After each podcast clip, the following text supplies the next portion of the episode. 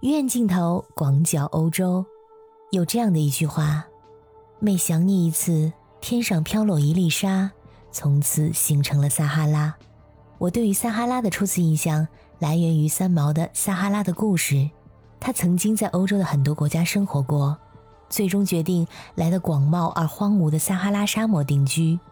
在他的笔下，这片沙漠是无法解释的，属于前世回忆似的乡愁。而他在沙漠里的故事既生动又有趣，在单调的生活中寻找生活的美好。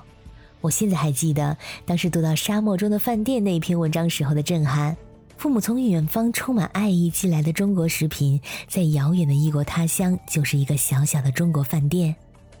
在我小的时候啊，网络远远没有像现在这样普及，各种信息满天飞，更没有喜马拉雅、抖音、快手这种音频和视频平台。所以，对于当时幼小的我来说，相当于打开了一扇新世界的大门。原来世界上还有这样一个地方，这样的一群人——撒哈拉威人，过着这样的生活。从此对这片沙漠充满了好奇和向往。虽然我至今还没有去过撒哈拉沙漠，但是万万没想到的是，竟然会以这种形式和撒哈拉的沙相遇。在三月中旬，欧洲多个国家——西班牙、法国、瑞士、葡萄牙、英国等国家的上空扬起了从撒哈拉沙漠飘来的沙尘，甚至下起了泥巴雨，天空被染成了黄色或者橘红色。大家好，我是在欧洲的可可鱼，欢迎收听我的节目。是的。最终呢，是以沙尘暴的方式，我和撒哈拉沙漠的沙在欧洲相遇了。其实这沙尘天气通常每年都会光顾欧洲一两次，一般在二月或者三月。它的形成原理呢，是非洲阿尔及利亚和突尼斯上空的低气压系统带着撒哈拉沙漠的沙尘一路北上，到达欧洲。这些沙尘可以到达英国，甚至像去年那样抵达冰岛。要知道，冰岛可是位于北欧，这沙尘相当于从南到北横跨了整个欧洲大陆。而英国的小报为了吸人眼球、耸人听闻，甚至还起了这样一个主题：“血雨重回蓝天，撒哈拉红沙席卷欧洲。”这不知道的还以为什么科幻大片又上映了。不过，在伦敦、巴黎等城市，户外行走的行人们身上确实有红豆泥形状的泥点。西班牙位于欧洲西南部的伊比利亚半岛。和非洲大陆隔着直布罗陀海峡隔海相望，离撒哈拉沙漠非常的近，因此沙尘暴第一个光顾的国家就是西班牙，它也是受灾最严重的一个国家。在三月十五号，西班牙的国家气象局就表示，这次的沙尘暴可是不同寻常的一次，是目前有记录的最严重的一次沙尘暴，非常的强烈，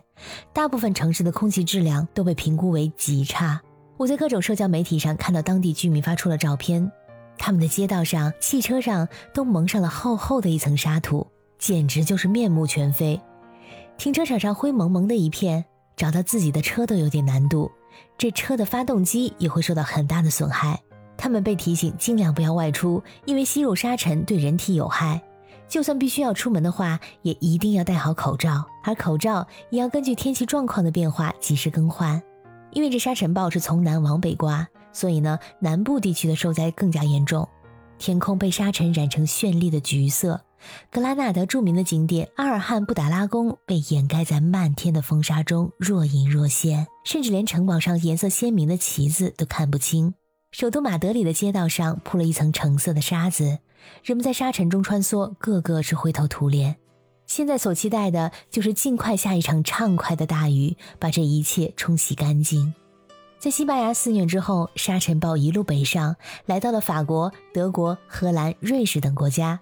在度假胜地法国南部的一个滑雪场，现在就像在洁白的牛奶上撒上了一层褐色的可可粉。沙尘暴达不到阿尔卑斯山顶峰的高度，因此呢，染色只染了一半，还剩下一半白雪皑皑的峰顶，所以又特别的像一杯雪顶咖啡。我曾经去过不少阿尔卑斯山的滑雪场，但是这种情景还真是第一次见到。但这并不能阻挡游客们滑雪的热情。他们虽然也觉得很稀奇，但是依然照常滑雪。而在法国的媒体上，很多人也在不亦乐乎的各种大晒橙色的天空。众所周知，沙尘暴对身体有害，空气污染引发的呼吸道问题会增加心血管疾病的死亡风险。虽然说沙尘本身的成分比矿物燃料燃烧释放的颗粒毒性小。但是问题是，沙尘在空中流动的过程中会积累并传播一路上遇到的污染物和病菌，沙尘暴就像是特洛伊木马，携带着重金属、碳酸盐、农药等有害化学物质，在所到之处到处传播花粉、细菌和病毒。但是更为可怕的是，这沙尘暴还带有核辐射。其实，在二月份，已经有北非的沙尘暴席卷法国各地。法国西部放射性物质检测协会报告称，法国和欧洲部分地区遭遇的沙尘暴检测出了核辐射，而它的源头则可以追溯到六十年前，上世纪的六十年代，法国在北非所进行的核试验。在一九六零年的二月十三号，法国在阿尔及利亚撒哈拉沙漠首次进行核试验，此后又在该区域进行了三次空中爆炸，还有十三次的地下爆炸。一九六零年到一九六六年期间，法国共进行了二百一十次核试验。一直到今天，撒哈拉沙漠还是有六十多年前法国核试验的放射性物质残留。这可能就是一个种什么因就结什么果的故事。当初欧洲人在沙漠的核试验，现在放射性物质的残留物伴随着撒哈拉沙漠的沙再次回到了欧洲。还算幸运的是，本次检测出来的铯一三七含量为每平方公里有八万贝克，平均算下来实际上是极其微小的。所以专家认为，民众无需对撒哈拉沙漠的沙尘暴感到过度困扰，也不必采取特别的防护措施。好，亲爱的小耳朵们，感谢你们今天的陪伴，欢迎你加入我的听友群“爱笑的可可鱼”拼音全拼来和我互动。感谢你的收听，我们下次再见。